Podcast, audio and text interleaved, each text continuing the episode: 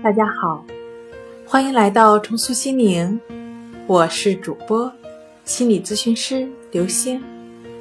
今天要分享的问题是什么是强迫表象？那强迫表象呢，就是头脑中反复出现过去感觉到的体验，常常具有令患者不愉快甚至厌恶的内容。今天跟您分享到这儿。